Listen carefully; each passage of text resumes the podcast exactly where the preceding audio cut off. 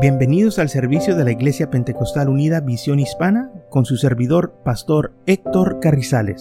Esperemos que reciba bendición y fortaleza en su vida a través del glorioso Evangelio de Jesucristo. Y ahora acompáñenos en nuestro servicio ya en proceso.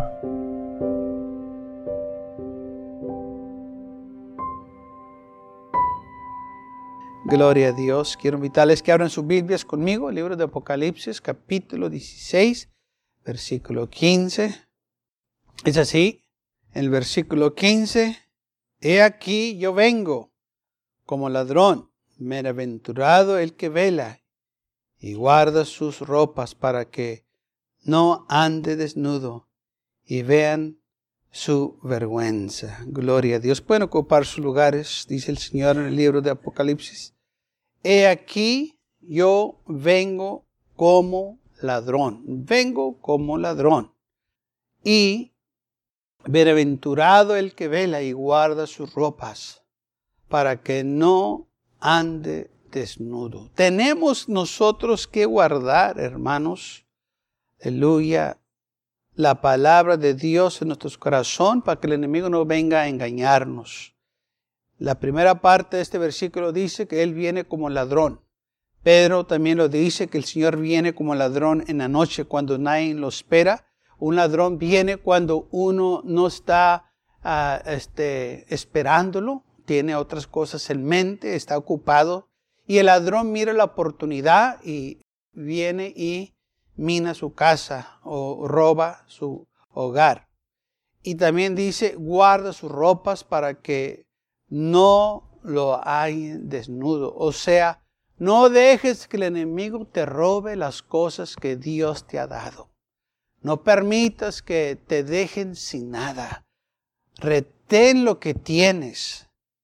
Cuida lo que tienes. Guarda lo que tienes porque el enemigo te lo quiere quitar. No sea que quedes avergonzado y lamentando que lo tenías, pero lo dejaste perder.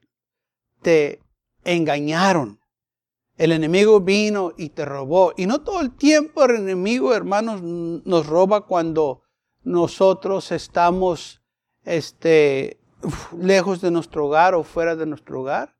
A veces nos roba presente, o sea, enfrente de nosotros. Hay hombres expertos y mujeres también que le, le sacan la billetera de la bolsa sin que usted se dé cuenta. Sin que usted se dé cuenta, le roban cosas enfrente de usted.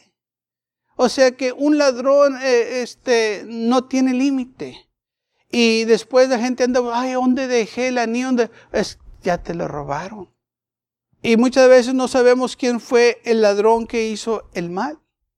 Estoy seguro que aquí a todos, de una manera u otra, les han robado algo han perdido algo. Que se me perdió. ¿Cómo sabes que se te perdió? A lo mejor te lo robaron. Y ni cuenta te distes. Porque el ladrón es muy astuto. Y te quitó lo que tanto te costó. El sacrificio que hiciste ahora fue en vano. Porque el ladrón vino y te robó. Y todo porque no estabas vigente no estabas preparado, no te cuidaste, bajaste la guardia, te dejaste llevar por el tiempo, por el momento, y el enemigo tomó ventaja y te robó. Muchas veces la gente dice, oye, préstame esto y después te lo traigo y ya no regresó. O déjame usar tu baño y entre al baño y, y ahí dejaste tu anillo o tus joyas. Y luego después no te acuerdas dónde la dejaste. Ay, ¿qué hice con eso? Es que el ladrón entró y se lo llevó. Y te avergonzó, te dejó sin nada. Y el Señor nos está diciendo aquí a nosotros, tengan cuidado. Porque así como el ladrón viene de repente, yo también voy a venir. Y necesitan que estar vigentes. No se descuiden en su salvación. Dice la Biblia, ¿cómo escaparemos si descuidamos tan grande salvación. Tenemos nosotros, hermanos, que cuidar lo que tenemos. Dice Pedro, el libro de Pedro capítulo 2, 3 y versículo 10, pero el día del Señor vendrá como ladrón en la noche, en el cual los cielos pasarán con gran estruendo y los elementos arderán, serán deshechos, y la tierra y las obras que en ella hay serán quemadas. Pedro dice de nuevo, el día del Señor viene como ladrón en la noche. El Señor viene, hermanos. Y tenemos nosotros que estar preparados porque el Señor habla. Ten listos para mi venida. Ten vigentes, be vigilant, porque yo voy a venir. Cuídate en el lugar donde estás o los lugares que vas. Cuídate lo que dices, cuídate lo que haces. No sea que el Señor venga y te encuentre en el acto. Tenemos nosotros entonces que tener consciente que el Señor viene cuando menos lo esperamos. Y nosotros no podemos, hermanos, dejar que el enemigo nos engañe pensando que el Señor va a tardar y que no va a venir pronto y, y que este, no tenemos que preocuparnos. Pero no es así. No es que estemos preocupados, tenemos que estar vigentes, porque el Señor va a venir. Y tenemos nosotros que estar listos para encontrarnos con Él. No es un tiempo de temor, debe de ser un tiempo de gozo, que el Señor viene pronto. Aquellos que tienen temor porque no están preparados, no están listos. Pero aquellos que tienen paz es porque están preparados para encontrarse con su Dios. ¿Cuándo viene el Señor? En Primera de Tesalonicenses, capítulo 5, de 1 al 5, dice así, pero al cerca de los tiempos y de las ocasiones no tienes necesidad, hermano, que se os escriba, porque vosotros sabéis perfectamente que el día del Señor viene como ladrón en la noche. Otra vez, viene como ladrón cuando menos lo esperas, cuando no estabas anticipando, llegó de repente. Va a venir. Y cuando digan paz y seguridad, entonces vendrá sobre ellos destrucción repentina, como los dolores de la mujer en cita, y no escaparán. Cuando digan todo va a estar bien, no, no hay necesidad de alarmarse, es cuando el Señor va a venir cuando menos lo esperan. Cuando digan todo está bien, ya todo llegó a la normalidad, estamos ya saliendo adelante de esta crisis, va a regresar todo a como era antes, no se deje engañar. Estos tiempos que estamos viviendo son tiempos peligrosos y nosotros no podemos, hermanos, dejarnos llevar por lo que dicen las noticias o lo que dice el gobierno, tenemos que dejarnos llevar por la palabra de Dios. Que el Señor nos guíe. Porque todos vosotros sois hijos de la luz y hijos del día. No somos de la noche ni de las tinieblas. Somos hijos de la luz, debemos andar en la luz. Y dice la ira, el Señor va a venir como un ladrón cuando menos lo esperan cuando no lo estaban anticipando, de repente va a llegar el Señor. Y lamentablemente va a pescar a muchos desaprevenidos, va a pescar a muchos en lugares equivocados donde no deberían de haber estado. Y hay de ellos, hay de aquellos que no cuidaron sus vidas que pensaban que su Señor iba a delatar. Velar pues porque no sabéis el día ni la hora en que el Hijo del Hombre ha de venir. Mateo 25, 13. Velar pues porque no sabes el día ni la hora en que el Hijo del Hombre ha de venir. Fíjese, aunque está escrito aquí y gente lo lee, Muchos han aventurado en decir qué día y qué hora el Señor va a venir. ¿Y sabe qué es lo que ha pasado? Han quedado avergonzados, porque ya la Biblia dice que nadie sabe. En el año 1988, yo me acuerdo muy bien que un hombre sacó 88 eh, razones por qué el Señor iba a venir en 1968. Sacó un librito. ¿Y sabe qué fue lo que pasó? Todo el mundo religioso estaba asustado porque el Señor iba a venir ese día y ese año que él dijo. Estaban teniendo vigilias y la gente estaba orando, que porque estaban todos espantados. Y, yo dije entre mí, pues si el Señor viene, ¿para qué están asustados? Deben de estar contentos. No, estaban todos eh, orando y, con miedo y, ya se pasó el día y la hora y se olvidaron del miedo, del temor de la iglesia y se fueron otra vez a lo mismo. Nada más vemos cómo la gente está, hermanos, tan débil y cualquier persona los engaña por no conocer las escrituras. Porque aquí lo dice claramente, el día y la hora, nadie lo sabe. Entonces, ¿por qué la gente se crió de ese hombre? Por no conocer las escrituras. Y creo que también en 1914 otro hombre sacó lo mismo, que el Señor iba a venir ese año, tal día, y también quedó avergonzado. Porque ya las escrituras nos dicen, you don't know when the Lord's coming. Tú no sabes cuándo el Señor va a venir. Pero ten seguro que va a venir. Por eso tienes que estar preparado. Porque yo le garantizo, si el Señor viniera hoy, no hubiera lugar en esta iglesia para sentar a la gente. Estuvieran todos amontonados aquí esperando al Señor. Así es. Pero como no saben que el Señor o cuándo va a venir, pues no están aquí. Pero si supiese la gente que el Señor, las iglesias estuvieran llenas y el Señor viniera hoy. Pero ese no es amor verdadero, ese es amor convenenciero. Están ahí en la iglesia porque pues, saben que hoy viene el Señor, pero ¿ontabas? ¿Ontabas antes? Ya sabían y por qué se esperan hasta lo último. Una vez me preguntaron a mí, que una persona ya muriendo se aceptó al Señor.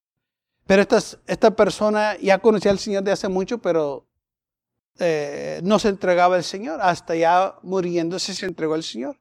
Y me preguntaron a mí, ¿usted qué piensa de eso? Dije, bueno, yo pienso esto. Mi pregunta es esta, que por qué no lo hizo antes, si ya sabía. ¿Por qué se esperó hasta el final? Si él ya sabía todas estas cosas del Señor y de la vida eterna y de lo que el Señor hizo por en la cruz del Calvario. Si él estaba consciente de todas estas cosas, ¿por qué se esperó hasta el final para entregar su vida a Cristo? Esa es mi pregunta. ¿Por qué lo hizo así? ¿Acaso no amaba al Señor? ¿Por qué ya en su cama de muerte ya lo amaba? O sea, esas son preguntas que yo me pregunto, ¿por qué lo hizo? ¿Por qué esperar hasta el fin cuando ya sabías hace muchos años? ¿Qué fue lo que encontraste mal con el Señor para esperarte tanto tiempo? Si acá no lo recibiste, ¿por qué acá sí? Si el Señor no ha cambiado, de acá acá Él no ha cambiado. ¿Por qué esperar tanto tiempo? ¿Y por qué es la mentalidad de muchos? Que se van a esperar hasta el final, ya para entregarse al Señor. Ya en, su cama de muerte, ahora sí me voy a entregar a Cristo. Bueno, pero ¿por qué no han? Hermano, ¿qué va a pasar con ellos? No sé, están en las manos de Dios. Pero mi pregunta es esa. ¿Por qué no lo hiciste antes? ¿Qué fue lo que no te agradó de Cristo? ¿Qué fue lo que no te gustó que Él hizo por ti en la cruz del Calvario? ¿Por qué esperar tanto tiempo? Pero bueno, esas son preguntas mías. Pero, ¿por qué dejar lo más importante hasta el final? Marcos capítulo 13, del 33 al 37. Mirar, velar y orar, porque no sabéis cuándo será el tiempo. You don't know when the time is gonna be. You don't know. I don't know. Yo no sé cuándo va a ser el tiempo. Pero el tiempo va a llegar. Es como el hombre que, yéndose lejos, dijo, dejó su casa y dio autoridad a sus siervos y a cada uno su obra. Y el portero mandó que alese, velad, pues, porque no sabéis cuándo vendrá el Señor de la casa, si al anochecer, o a la medianoche, o al canto del gallo, o a la mañana. No sabes cuándo el Señor va a regresar. O sea, no sabes si va a regresar en la noche, en la madrugada, en la mañana, durante el día. No sabes. No sabemos. Pero sabemos que va a regresar. Porque el Señor está diciendo aquí en esta parábola. Velar y orar. Y cuando la Biblia dice que vélenos y orenos, hermanos, no está diciendo que nos la pasemos todo el sagrado día orando. Está diciendo que en tu vida diaria, tú medita en el Señor, tú ora. Vas manejando, puedes orar. Estás barriendo, puedes estar orando, Señor, gracias por tus bendiciones. En cualquier momento podemos estar hablando con el Señor. No tiene que ser de rodillas, aunque no tiene nada de malo, es bueno que te rodilles y te ante Dios. Y lo debemos de hacer. Pero la oración, hermanos, es un privilegio tan grande que tenemos que en cualquier lugar, en cualquier tiempo, podemos orar y alabar a Dios. He visto tiempos en que voy entrando a una tienda y siento la presencia del Señor y levanto mis manos, gracias a Dios, y todos me quedan mirando y como me queda, gracias Señor. Porque sentí la presencia del Señor, estoy orando, dice la Biblia, orar sin cesar, o sea, donde quiera lo puedes hacer. Porque si ellos viven como el mundo, donde sea, yo puedo servir al Señor también donde sea. Y si entro a un restaurante y me ponen la comida enfrente de mí, e inclino mi rostro y le doy gracias a Dios por mi comida, así como si estuviera en mi casa o si estuviera aquí en la iglesia. Donde quiera, hermanos, nosotros hacemos, aleluya, la oración.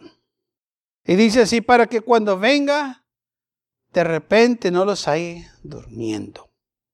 O sea, desaprevenidos. Don't sleep. Y déjeme decir, como decimos nosotros los calos mexicanos, que no se te duerma el gallo. No dejes que se te pase esta oportunidad. Porque ¿qué dice el Señor aquí? Que puede venir al cantar el gallo. ¿Mm? Así que dice al, al canto del gallo. Así que creo que ese ah, dicho es más, va más o menos con este versículo. Que no se nos duerme el gallo. Dice, por al cantar el gallo o a la mañana. No sabemos cuándo va a venir. Pero tienes que estar preparado. Porque va a llegar el tiempo. Va a llegar el día. Va a llegar la hora. Así como en los tiempos de Noé que Noé predicó por 120 años, que iba a venir el diluvio y la gente se burlaba de él. Y no quisieron hacer caso. Y les predicaba que el Señor iba a destruir el mundo y no creían. Hasta que Noé entró en la arca. Y dice la Biblia, y Dios cerró la puerta. Y cuando Dios cerró la puerta, hermanos, nadie la pudo abrir. Y entonces dice la Biblia que empezó a llover. Se abrieron, hermanos, las profundidades de los mares. Y el agua empezó a salir hasta que todo el mundo fue inundado. y hubo el gran diluvio. Y gente dice que, ¿cómo fue posible eso? Pues la Biblia dice que sucedió. Muchos dicen que no creen, bueno, es, cosa suya, pero yo sí lo creo porque la Biblia lo dice. Y ellos no creían y perecieron. Ahora nosotros predicamos que Jesucristo viene y que hay una gran tribulación y muchos no creen. Y dicen, ¿cómo Dios va a condenar a todo el mundo? Y Dios es un Dios de amor. Y sí, es un Dios de amor, pero también es un Dios de justicia y, y castiga el pecado. Una vez estaba hablando con un hombre y me dice, pues yo no creo que Dios va a condenar a todo el mundo. Dije, no. Dijo, no. Dijo, yo, yo, no creo. Dije, ah. Dije, déjame preguntarte esto. Dije, ¿qué pasó en los tiempos de Noé? Dijo, ¿cómo? Sí, pues el diluvio. ¿Y qué le pasó a toda esa gente? No, pues todos murieron, exacto. ¿Qué tantos fueron salvos? Más unos cuantos, unos ocho. Exacto. Entonces, ¿qué te hace pensar que Dios no puede destruir al mundo de, de nuevo? A toda esta gente. No, pues un Dios de amor, sí, pero también Dios no cambia y castiga el pecado. Como dice la Biblia que la próxima vez Dios va a destruir el mundo con fuego. Todo lo que está aquí será quemado. Y por eso nosotros tenemos que estar listos para cuando Él venga, hermanos, que nos lleve con Él. Lucas capítulo 12, versículo 37, dice así, bienaventurados aquellos siervos a los cuales su Señor cuando venga halle velando. De cierto digo que se enseñará y hará que se sienten a la mesa y vendrá a servirles. Y aunque venga la segunda vigilia y aunque venga la tercera vigilia, si los hallara así, bienaventurados son aquellos siervos. No importa qué horas Él venga, si los haya preparados, se van a sentar con Él a la mesa a comer. Él les va a servir. Él será su Dios y ellos serán sus hijos. Dice, bienaventurados aquellos a los cuales cuando venga el Señor y los halle velando, los halle a ellos esperándolo, viviendo para Él, haciendo lo que Él le agrada. ¿Sabe que es importante, hermanos, nosotros mantenernos ocupados en las cosas del Señor? Porque Él va a venir pronto y necesita usted y yo hacer el trabajo que Él nos, mm, nos dejó. Tenemos que velar y orar, ganar almas para el Señor, trabajar en su viña. Versículo que es el 39. Pero saber esto, que si supieses el padre de familia de que a cuál, qué hora el ladrón hubiese de venir, velaría ciertamente y no dejaría minar su casa. Si sabemos que el Señor va a venir y estamos listos, no nos va a pescar desaprevenidos. No vamos a perdonar, al contrario, vamos a recibir grandes bendiciones. El Señor dice, eh, si el padre de familia está velando en su casa eh, y no permite eh, este, distraerse en otras cosas, está, está velando, si viene el ladrón, él lo va a ver y no va a permitir que le roben. Así también nosotros tenemos que estar velando y orando, esperando la venida del Señor. Y cuando Él venga, vamos a estar listos. Amén. No tenemos que estar asustados. Tenemos que estar velando y orando, buscando más del Señor.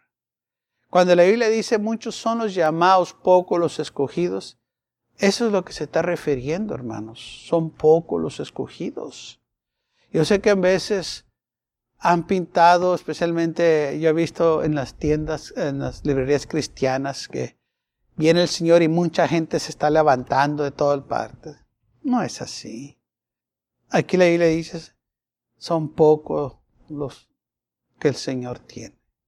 No como el mundo los pone que todo el mundo se va a ir al cielo, todos los religiosos se van a ir al cielo. No, el Señor no viene por religiosos, viene por su iglesia, por sus hijos aquellos que velaron y que no se contaminaron con las cosas del mundo, que lo estaban esperando, que no dejaron de caer su guardia y aceptar las normas del mundo religioso que, y, y dejarse llevar por las nuevas cosas que están pegando para ganarse la gente. Hermano, esto no se trata de eso.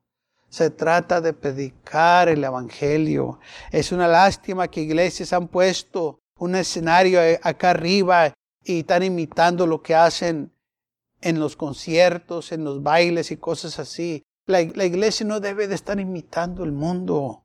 La iglesia debe de estar imitando a Cristo, viviendo para Él. La iglesia no es un lugar de entretenimiento. La iglesia no es un lugar social. La iglesia es la casa de Dios donde se predica el Evangelio para nuestra salvación. Pero lamentablemente muchos los han convertido en casas de ladrones, en salones sociales. Y qué triste, porque no debería ser así. Vosotros pues temer estar preparados, porque a la hora que no penséis, el Hijo del Hombre vendrá. Ustedes estén preparados, porque a la hora que tú no pienses, cuando menos tengas conciencia, el Hijo del Hombre vendrá. Y yo me pongo a pensar y a meditar, ¿qué hora sería o va a ser cuando el Señor venga? Cuando nadie esté pensando de su venida.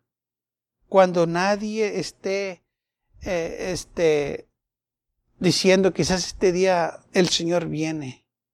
Porque uno o nosotros los hermanos o los hijos de Dios, pues pensamos cuando el Señor va a venir. Quizás no lo pienso cada rato, pero sí, sí lo pienso, si sí, sí, viene a mi mente, quizás este día va a ser.